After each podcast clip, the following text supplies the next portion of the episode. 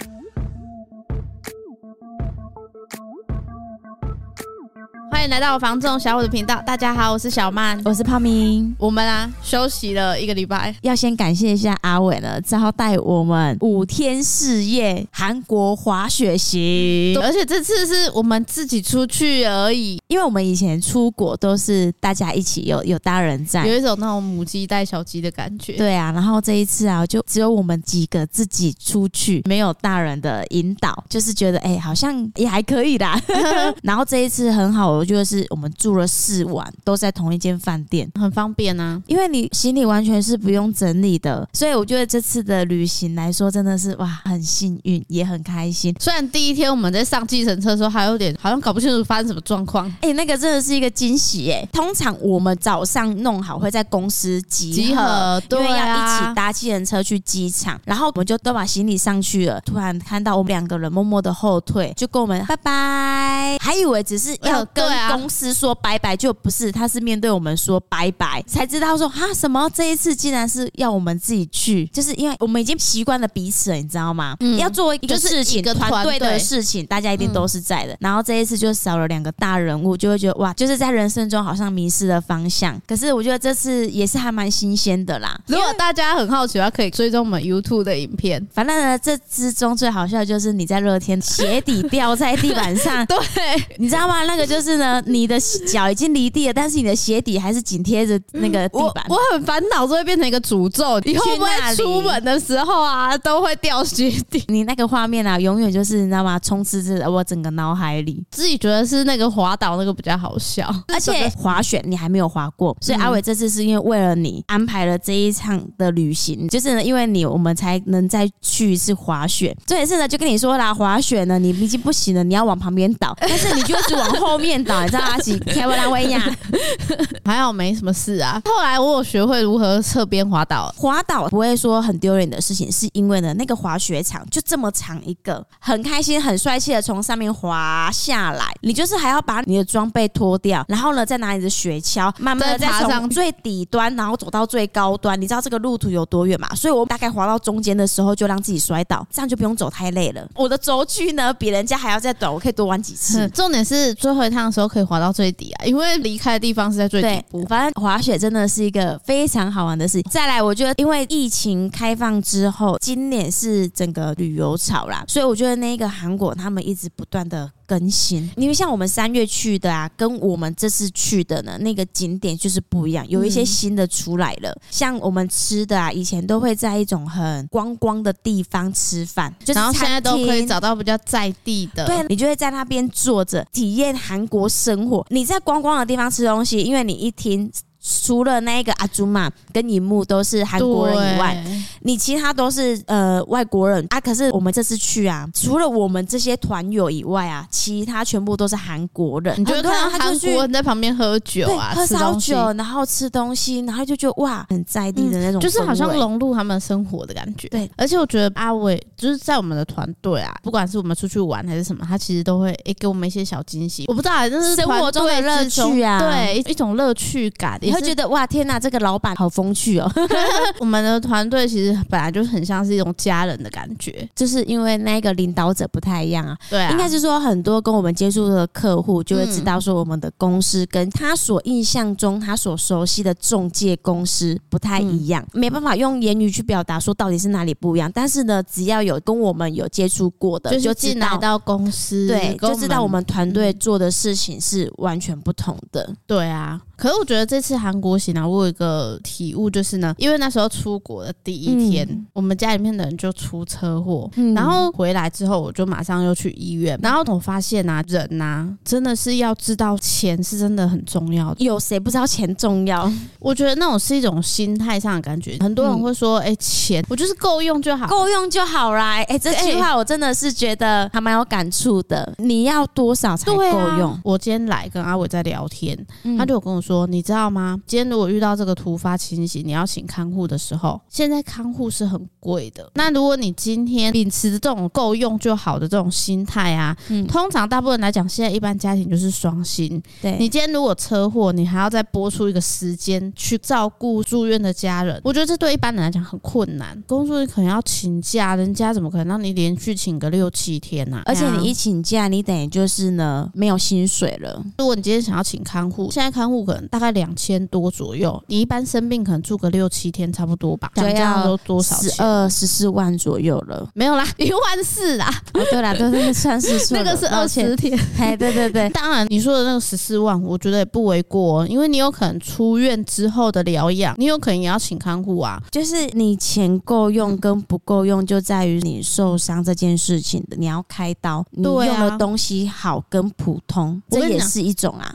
其实他秉持着钱够用就好这种心态的人啊，他大部分都没办法去应变这种紧急状况。对于本身没有存钱概念的朋友，嗯、你很容易就会有这个问题，因为你会不知道你未来会发生什么事情。所以人家那个成语啊，未雨绸缪，不是那种说假的。这件事真的很重要。就算你今天觉得说，哎、欸，我不会结婚，我不会生小孩，可是问题是你要不要对你的人生规划负责？要啊。万一你哪一天喝醉了，然后不小心呢，就。就产生了意外，欸，你就有小孩了。因为像我爸爸，他也是这样子观念的人，他就觉得他现在有能力工作，他就是这样一个人，所以呢，他不会去知道要存钱，然后他有钱就花，但是他没有去想到说呢，他会老啊，对啊，他以后呢租屋，有的人他可能不要租给老人家了，嗯，那你要去住哪里？你要去睡公园吗？做子女的怎么可能让自己的爸爸妈妈去睡公园？你看到大家都说啊，年轻人买房真的是很困难的，所以现在很多的长辈呢，他能够做好的一件事情就是。是呢，照顾好自己啊，不要让你的下一代在为你担心。但是因为你知道吗？嗯、很多人一直持续在于负债的一个循环，就是因为呢，老的你自己不努力不争气，你的下一代长大了，他还要去 cover 你上一代的，就是要、啊、那他这一代的人生完全是没有一个累积的努力了。等到他可能把你的人生负责完之后呢，当他要来努力的时候，已经来不及了，已经开始了。所以呢，他上有老下有小，两边都在负责，他的人生完全都没。有了。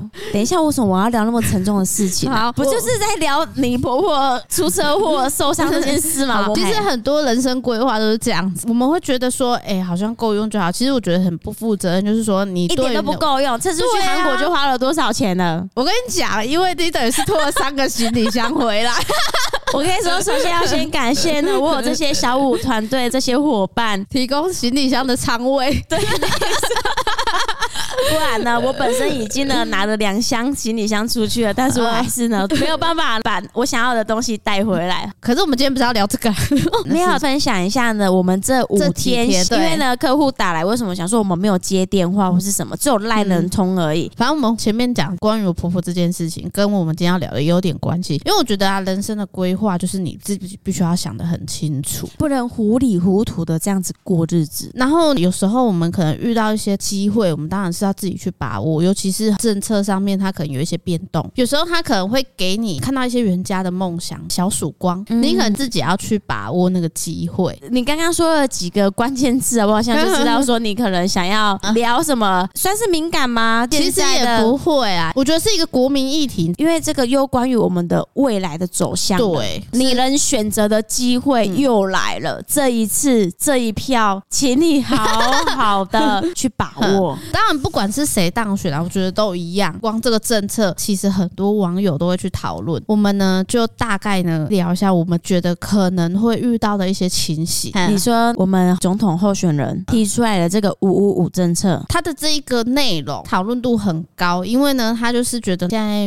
一般青年族群，大家要去凑这个头期款，是不是很困难？嗯、所以呢，他就推出来一千五百万以下，最高可以到全额贷。嗯、当然，我觉得这个后面的一些细节我们都不晓得，那只是一个大方向。光这一点呐、啊，大家就沸腾了，你知道吗？啊、好的声音就是我好像有买房子的机会、嗯，对啊。那不好的声音就是说，一般年轻人你要让他背一千五的房贷，是有多辛苦？那重点不是这样子啊，他是说一千五百万以下，以你的能力所及能够买得下去做全额贷款，要能够贷到一千五百万，你的月薪大概呀、啊、八九万到十万不止。很多人他可能心里面想说啊，那你这样子讲啊，一千五百万不就变地板价？没有，因为每个物件都有它等值的价格，嗯、不可能说一个老旧的公寓要整理的原本是两百九十八万，他现在要卖一千五百万。应该说，银行它不是一个装饰品，嗯、他们自己也会去现场做评断、去估价，他会去做一些细节上面的了解，所以不可能诶、欸，你想要卖一千五，银行就有办法估到一千五，所以它还是会有一个行情价在。但是你说有没有可能会去影响到房价？哦，那个可能就不一定哦。假设原本我买一个六百万的物件，我就是要准备一百二十万的头期款，嗯、但是我现在不需要了，那这样子我可能可以选择买房子啊，反正我也是得要付租金给房东啊。那这样子的话，需求量可能就会比较多，尤其是我们都知道，大部分的青年族群能够接受的房贷金额大概就是三万，就是三万块，所以很多人攻击一千五百万这个数字，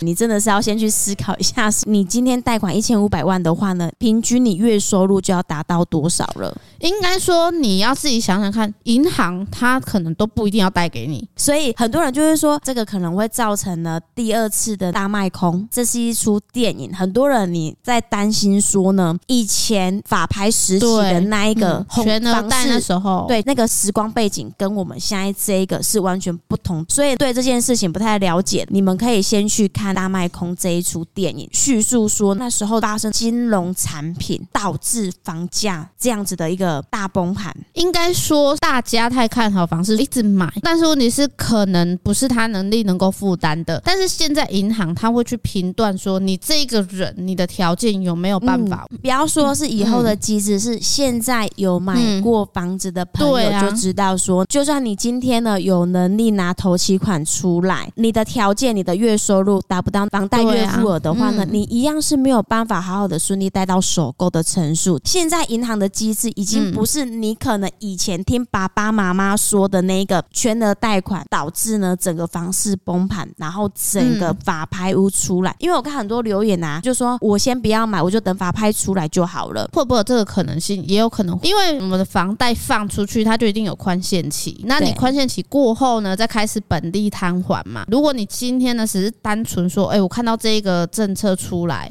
或者是说我看到这个利多，但是呢，我选择说，哎，我现在没办法缴那么多，那我先用宽限期来垫一下，五年之后我再来本利摊还。你是有可能会遇到这个问题，当然不至于都到新闻上面说什么断头草啊，或者是法拍市场会非常的惨烈等等的。我觉得应该是还好啦。像是新闻啊，前阵子有在采访一些年轻人，他说现在一千五百万能买什么房子啊？这句话啊，我觉得可以朝两个方向去想。如果你今天呢就是在缴租金，只是单纯想要一个住的地方，我不一定要买到一千五的房子啊。虽然我想要的房子是超过一千五的价值，但是问题是我就是买不了，因为我也负担不了。可不可以先买六百万的房子起来？可以啊，这个就是一个心态上面的调整。对啊，所以我才说啦，可能会有那一种好高骛远型的。嗯、对啊，那当然是啊。可是我觉得可能有一些人，他现在想要拥有一间房子，但是他现在没有办法，就是他那个头期款。但是呢，这个政策出来了，是为了让人家看到希望的。就像我们一开始讲的，你已经在缴租金了，那我们现在是有机会可以买到自己的房子。当然后面应该还会有一些细项嘛。对啊，银行它在审核的标准有可能会越来越严格。就像是现在的新青安呐，他给的东西很优惠，但是他审核严格啊，他不是说你今天随随便便你就可以去使用这种东西的人。所以他当然后面就有一个备注啊，这个政策它有一个细项，就是说就是一生只能一次。最主要是它可能会有一些排富，当然他后面要怎么样去做这个排富的动作，我们不晓得。这个一直都有啊，像以前阿扁时期的，我妈妈也是那个时间点买房子的，啊，但我们就是把握住了，对，因为我们渴望一个家，所以在那个时间点，很多人真的就是保留到现在自己有一个住的地方，不用去担心说要到处找租的房子。那当然，那个时期的到现在这个过程之中，他的房子是否是被法拍，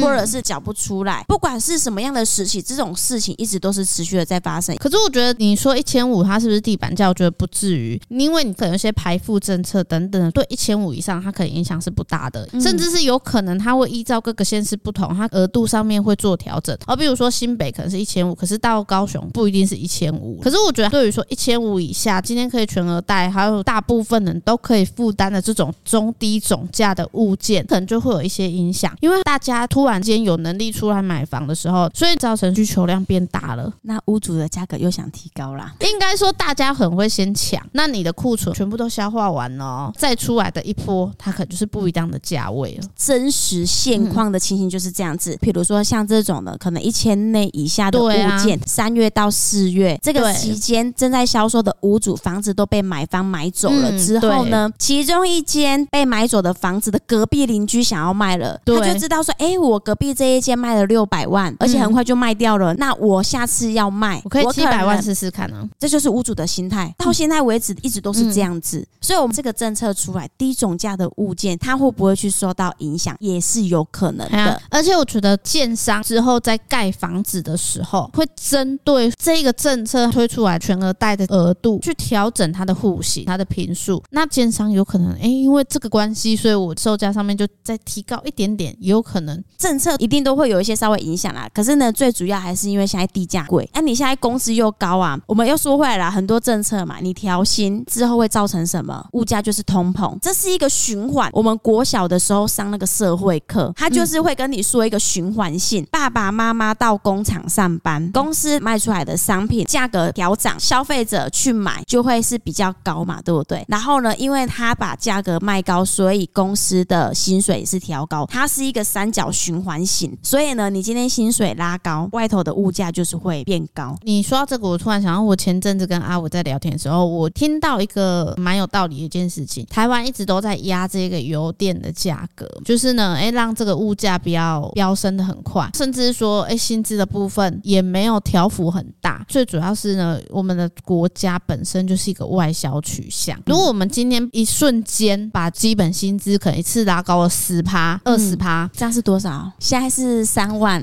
哼，那再提高十趴是三万三，嗯，它有可能造成的什么人工变贵了。虽然说现在东南亚的国家在这方面有更多的优势在啊，但是问题是呢，因为我们还是得要外销出去，所以我们呢在这一方面，我们就是会尽量去压低、压低物价、压低油电，然后把基本薪资也压低，为了就是呢，可以让这一些国外的厂商他在买我们东西的同时，我们是有竞争力的。我们台湾人自己本身也喜欢买便宜的东西，你内销，你工资高，然后呢，你东西贵，大家就会想要往外面买。这是一个题外话啦。可是好，很多人都一直说现在的经济不好啊。可是你知道吗？我去外面吃餐厅啊，整个都是满人呢。可是呢，我觉得除了这个政策之外啊，社会住宅是一个讨论度也很高的。因为像候选人他就有提出来要做那个百万租屋户的目标，他定下一个目标是二零五零年呐，二零五零年达到这个目标。嗯，反正他就是推出来社会住宅要盖二十五万户，然后租金补贴的部分呢要有五十万户的目标。包租代管呢，就是二十五万户。其实我觉得社会住宅这件事情，可能不会是一个非常完美的一个方案。怎么说？就像我们前面讲的，你年纪大，你没工作嘞，嗯，社会住宅不可能不收你钱吧？最终你只是得到一个租金可能比较便宜，或者是说，哎，租期可以比较长、比较安稳的一个住所。但是你是它还不是长久的。今天二十五万户可能不够用，你要抽签的。那如果你下一次抽不到呢？一直都抽不到呢？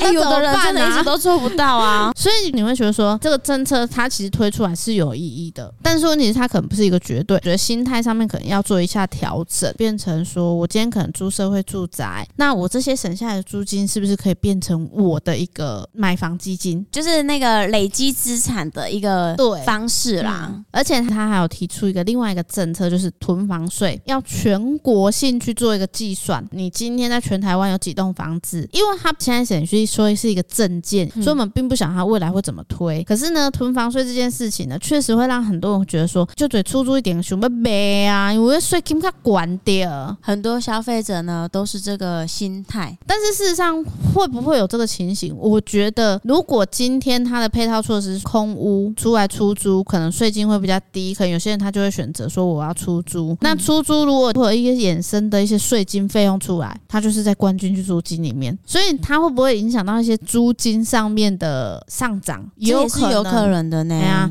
甚至是说你今天囤房税出来没关系啊，我可不缺钱，我可以承担这一个税金，嗯，那我可能就是慢慢卖啊。至于说这一个税金要怎么办，就是我们之前讲的那个羊毛出在羊身上，反正我就是在把税金灌在这一个买房的人身上，这就是屋主的心态，就像是当当初房地合一税出来的时候，我今天有我的税金要缴，很多客人他就是会觉得说，你看你赚越多，嗯、你就是要缴越多、嗯、啊。可是呢，人家屋主的想法是呢，我要先赚到。这样子的金额，嗯、那我还要再缴这样子的税，那我就要排队就加上去。但是我们消费者一定想，你要缴这么多税，那你就赚这样子就好了啊，可以啊，说都很简单呐、啊。可是你知道吗？换个位置就是换个脑袋，毕竟我也不想要白白去缴这个税金吧。所以你看哦，前面大家就是会骂得很爽，嗯、说得很爽啊，默默的就会发现，哎，好像还是自己买单呢。那会不会因为这个囤房税有更多的物件释出？也有可能会有啊。但是问题是那个。金额，他今天可能要负担的税金加上去的同时，能接受吗？而且大家也要想说，如果囤房税真的上路的时候，它的一个税基是什么样的评断标准？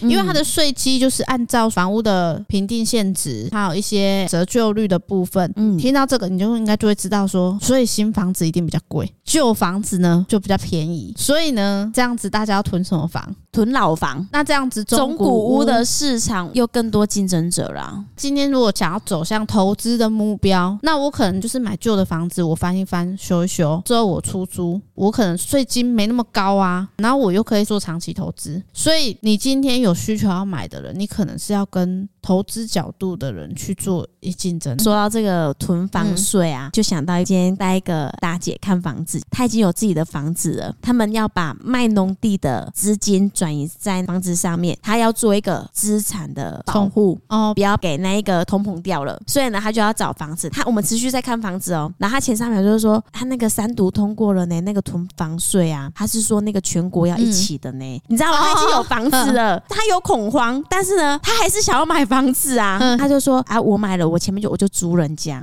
第一，他没有房贷的负担压力，而、啊、你说可能会有一些税金上的累积，就是转移在租金上。这个就是我们刚刚说的啊。嗯、三秒前在恐慌，可是第四秒的时候他就恢复正常，因为他也是一样要买房子啊。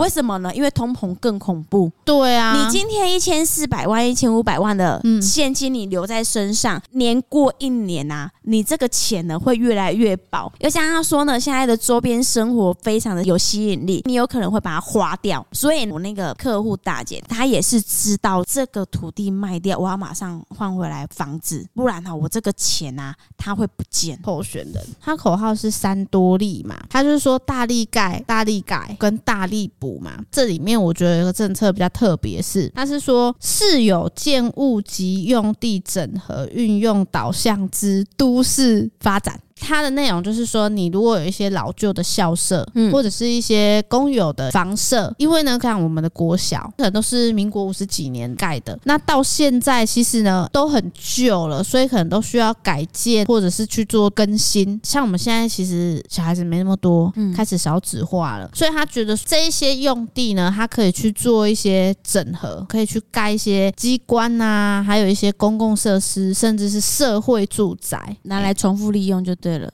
对，但事实上，我觉得这个可能很难呢、欸。怎么说？因为你今天这个学校的部分，他能不能够同意？更何况这些国有地、公家机关的用地，可能有一些公开标售，它可能原本是可以有增加国库的收入的。啊，你现在突然之间要盖社会住宅，有没有办法去做这样子的推动实施？我觉得很难，可能不一定能够成功。而且我觉得在这个证件之中，他有提到居住争议的重点呢，是在房价上面。他不是为了要打房，可能很多候选他对推出的这些证件，他的角度其实就是更容易买到房子，或者是更容易呢让你呢也有一个安稳的住所。好啦，其实应该是说，我怕这一集聊的一个寂寞，因为呢政策归政策，但是呢你之后。好，真的中了，你要照那个政策来实施的话呢，我们可能这四年是看不到的，因为他前面可能讲的漂亮啊，但是后面能不能通过又是另外一回事啊。只是说大家讨论度很高啊，我们就今天就是比方说，哎，这个东西其实在大家看来可能是这样子，事实上可能未必啦。希望呢，大家呢后来选举呢有没有一些新的政策推出来，